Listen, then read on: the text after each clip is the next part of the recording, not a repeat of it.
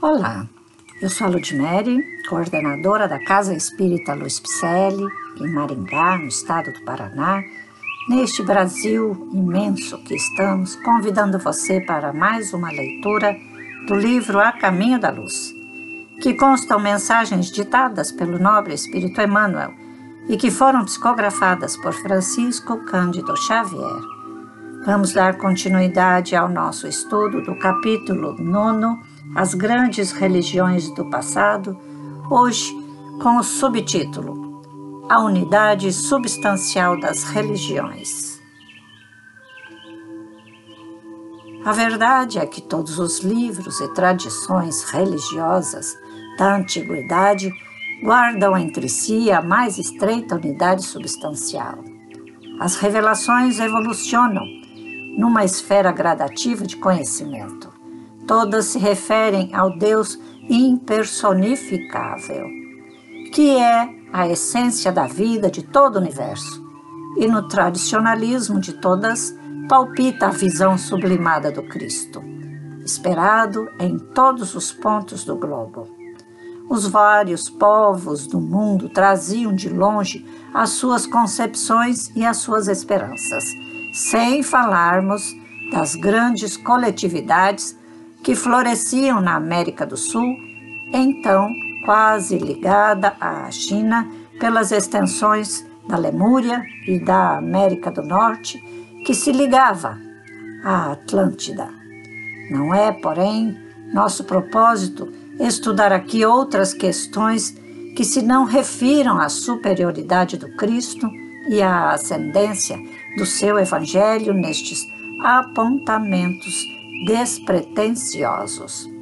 Citando, porém, todos os povos antigos do planeta, somos compelidos a recordar igualmente as grandes civilizações pré-históricas que desabrocharam e desapareceram no continente americano, de cujos cataclismos e arrasamentos ficaram ainda as expressões interessantes dos Incas e dos Astecas, que, como todos os outros agrupamentos do mundo, receberam a palavra indireta do Senhor, na sua marcha coletiva através de augustos caminhos.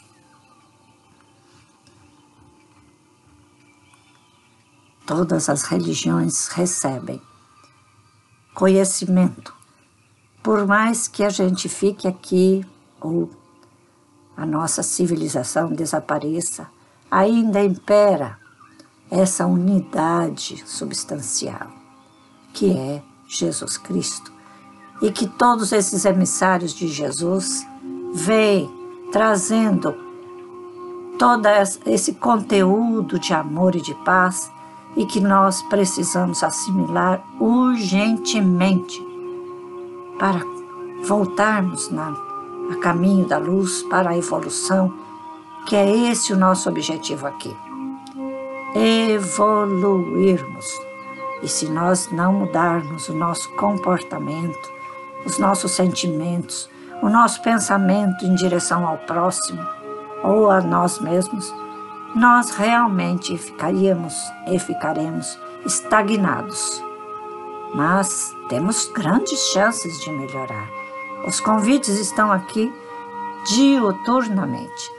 E esses podcasts são leituras de livros e mensagens da doutrina espírita que foram ditados por nobres espíritos de escola, codificadas muitas delas por Allan Kardec, formando o Pentateuco Espírita, né?